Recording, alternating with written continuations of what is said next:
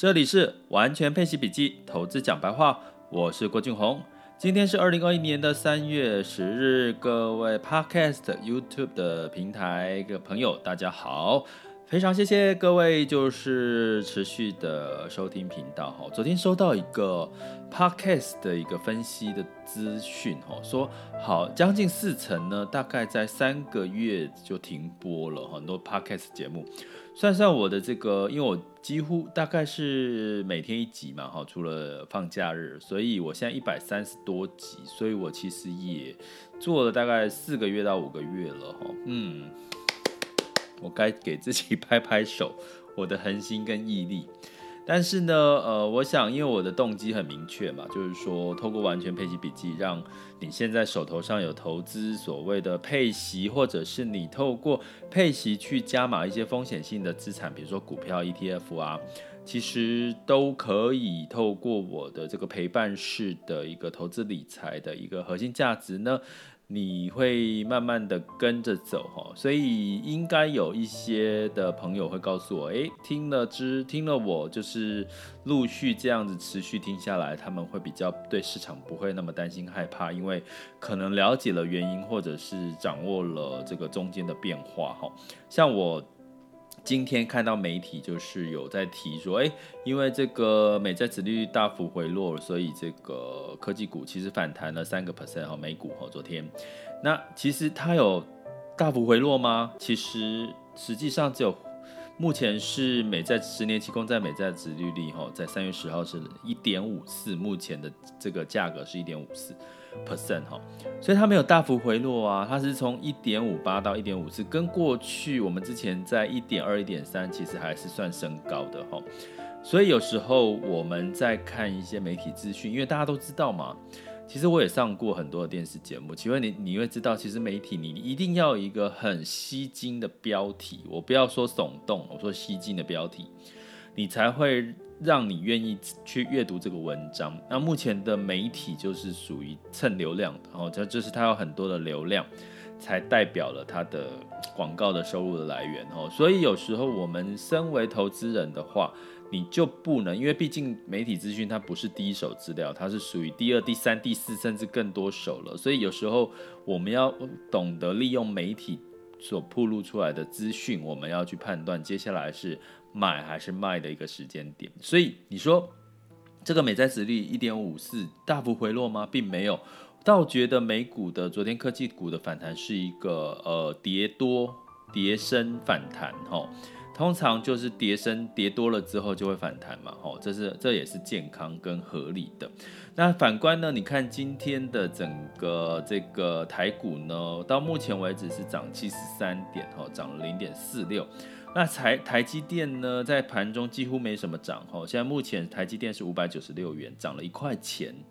所以你会看到，哎，其实这个美股反弹三个 percent 以上，其实并没有激励到台股的科技股的部分，所以你就知道，其实这个殖利率并没有媒体讲的说大幅回落这个讯息。但是我们可以解读是，目前的这个殖利率已经钝化了，这个消息已经钝化了，对市场已经没那么敏感了。通常就是这样，一开始会先吓到，你看 VIX 的恐慌指数也来回落到二十四、二十三了哈，所以代表其实在之前是前几天是二十八。所以你会看到，其实这件事情可能慢慢的就会回落了。可是我们真正关键要观察的是短债跟长债的利差。目前短债还是利率还是往下走，短债就是短年期的债券。哈，那我今今天要讲一件事情，就是说，哦，对，你要知道短短长债的利差怎么样会让你可以市场继续往上走，还是市场修正的一个一个关键重点。麻烦。到我的这个网校的每周郭老师每周带你玩转配息这个课程单元课程哈，我这一周呃的主题会针对这个部分呢，给各位一些呃，其实在上周已经给过各位这样的一个哦学员给过这样的一个资讯，我们这一周就要来针对这件事情跟市场修正过多的情况下，你要怎么布局哈？你要怎么去找到一些已经跌升的买点的一些市场哈？那这个是这个美郭老师每周带你玩转配息课程学员的福利哟，哦，麻烦有兴趣的话可以上我的网校去，呃，看一下这个课程。那另外呢，嗯，今天要讲的是，其实今天又跟朋友聊到哈，就是呃，就是最近朋友在我有提过嘛，其实市场修正跌了就买的策略，其实是加码配息债最好的一个时机。像最近的股债平衡的呃基金呢，大部分 有跌到了将近四个 percent 哦。最近市场哈，那跌跌跌了，当然你就是一个很好的加码时机，不是吗？那可是关键是你有没有听我在之前 podcast 提醒各位，你总不要满手股票，因为你满手股票现在肯定没有办法去做一个逢低加码的时候，所以这个时候呢，如果你是配息的标的，你可能每个月每个月配息，你累积了一些些的配息的这个资金，你就可以回回补，好回补到这个配息标的。我刚刚讲跌了四趴，你的这个好不容易你的配息基金跌了四趴，你这个时候不是就是一个很好的加码时间点？可是呢，大家要留意一件事情，就是说，哎，可是为什么像最近的时间配息的标的，它的配息金额还是一直跌，吼。那当配息率，哈，我先这边厘清几件事。配息率其实就是你的配息的金金额去除以你的这个净值，哈。但是净值会一直涨。如果你是投资平衡型的基金，最净值可能一直涨，所以你的配息率就相对来讲就会可能会降低。所以这不代表你的配息金额下降了，关键是在于你的配息金额有没有下降。那最近呢，的确这一年多以来，一两年以来，其实配息率有在下，啊，配息金额有在下降，有两个原因，一个是因为大部分持有配息基金应该都是持有美金，那美金计价大家都知道，最近台币狂升，虽然最近美金稍微有回涨了，可是涨的是兑换欧元跟其他的货币，新台币还是很强势。吼，来看一下。目前的新台币的汇率哦，当然有了哈，来到二十八点四哈，美元当然对台币有升稍微升值的哈，但是你看二十八点多，可能很多人在买配息债的时候、配息基金的时候、配息标的的时候，可能都是买在三十块上下、二十九块上下的一个汇率哈，所以当然你这中间呃一个。跌了，美金跌了一个 percent，比如说二十九除以一，哈，将近就跌了三四个 percent 了，哈，所以基本上呢，你在配息标的，其实你的汇率的选择操作也是一个关键，哈，所以你可以不一定单纯持有美元，当然最近美元因为值利率的回升，所以它其实美元也跟着往上走，哈，所以可以稍稍的。不用担心这个新台币汇率的这个汇损的一个状况，这是一个哦，就是最近为什么配息金额少？因为美元计美元跌了跌落嘛。那第二个是什么？第二个就是配息金配息的这个呃单位数的确有下降，哈，配息金额的确有下降。为什么？因为其实大家知道，我们投资的不管是你投资股利或者是债息，基本上呢，它都还是跟利率有关系，哈，也就是说。大家去想哦，给大家一个资讯，大部分的高收债哈，所谓的公司债，大概它都是持有哦去买所谓三年到期哈，存续期间大概三到五年的这个高收债哈。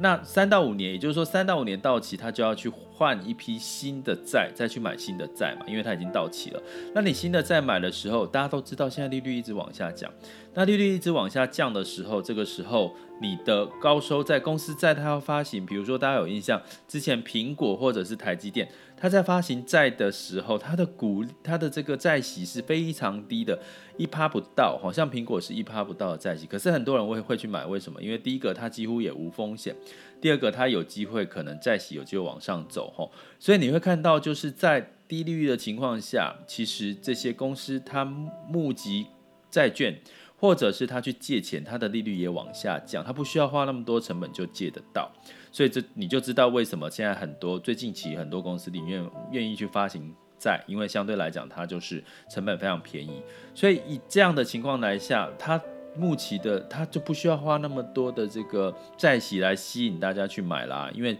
实际上它可以用更低的利率可以买，所以你会发现，当你三到五年到期的高收益债或者是一些呃企业债呢。它基本上你到期你买到的债，它发行的这个配息就会变低了哦，因为这个是整个市场利率往下走，所以基本上市场利率往下走，其实我们的债息是会受到影响。那什么时候债息还会有机会往上走呢？那当然就是预估未来接下来的这个三到五年是短债哦，因为我们过去在讲十年期美债都是在讲十年期的这个债券利率嘛。那你看三到五年期的短债，其实目前还是。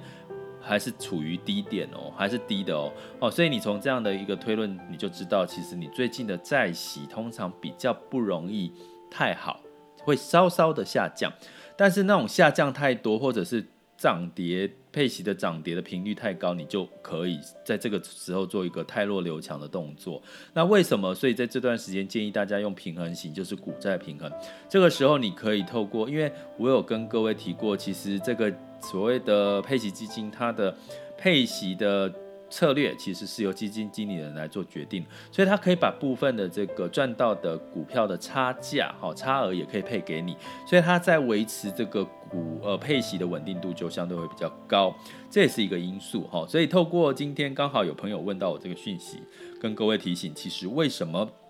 最近的配息率？配息啦，哈，不是讲配息率，配息呢也会往下掉一点，因为除了美金汇率之外，还有一个就是市场利率的确普遍偏低，所以企业不需要花那么高的这个呃。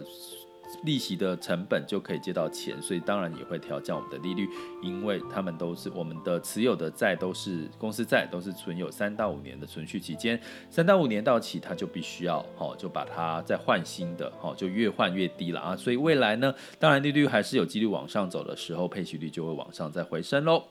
提供给各位参考。接下来进入到二零二一年三月十日的全球市场盘势轻松聊。